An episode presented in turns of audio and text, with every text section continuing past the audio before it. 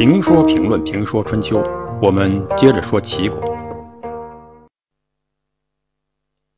齐桓公救燕，燕国在今天的北京附近，是周王朝最北边的诸侯国，也是攘夷的最前线。当时北方一带主要是山戎，山戎部族分布在今天的河北省境内，又称之为北戎。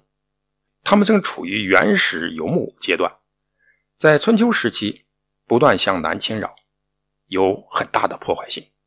公元前六百六十三年，山戎攻打燕国，燕国告急，齐桓公率兵救援，齐国大军进入了燕国，驱逐了山戎人，并深入到今天河北昌黎一带，北伐孤竹国。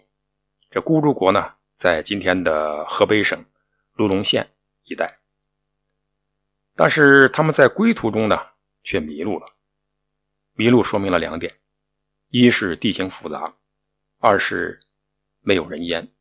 因为有人一般不大会迷路。我们都知道鼻子底下长着嘴，可以问路。没有人，你问谁去？迷路是远行的一大忌，跑太远了回不了家了，不能河北进去，东北出去，一下子走到西伯利亚去。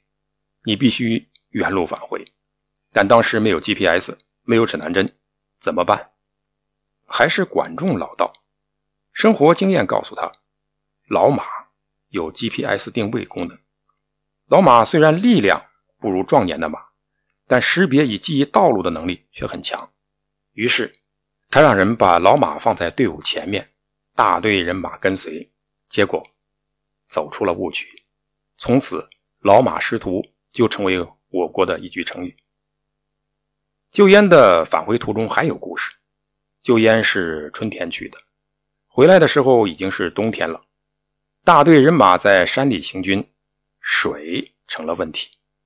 在平原上可以沿着河流行军，所以早期的道路呢都是沿着河谷形成的。而且河流一带的方言比较接近，跟这个就有关系。现在在山里行军。不仅容易迷路，饮用水也成为问题。怎样才能找到水源呢？大臣西鹏有一套，他根据自己的日常观察，提议让大家观察蚂蚁。他说呢，蚂蚁冬天居于山之阳面，夏天居于山之阴面，因为蚂蚁近水而居，顺着蚁穴挖下去就能得到水。士兵们找蚁穴挖掘，果然找到了水源。回到燕国，还有感人的故事。齐桓公帮助燕国打败了山戎，燕庄公送齐桓公回国。一路上，俩人不停的聊。齐桓公不停的嘱咐燕庄公要学习政治，遵守礼仪，像自己的祖先少公给周成王、周康王纳贡那样为周天子服务。燕庄公呢，心悦诚服。这俩人聊着聊着，一不留神，竟然。把齐桓公送到了齐国。齐桓公发现了问题的严重性，在那个时候，不是天子，诸侯相送是不能出自己的国境的。现在燕庄公不小心进入了齐国的国境，这是无礼的行为。一边齐桓公在给燕庄公讲遵守王礼，一边又干出失礼的事这哪成呢？于是。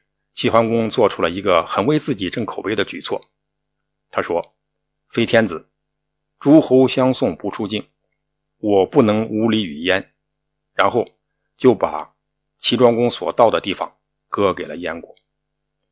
诸侯们听说了这个事情以后，都非常的拥护齐国。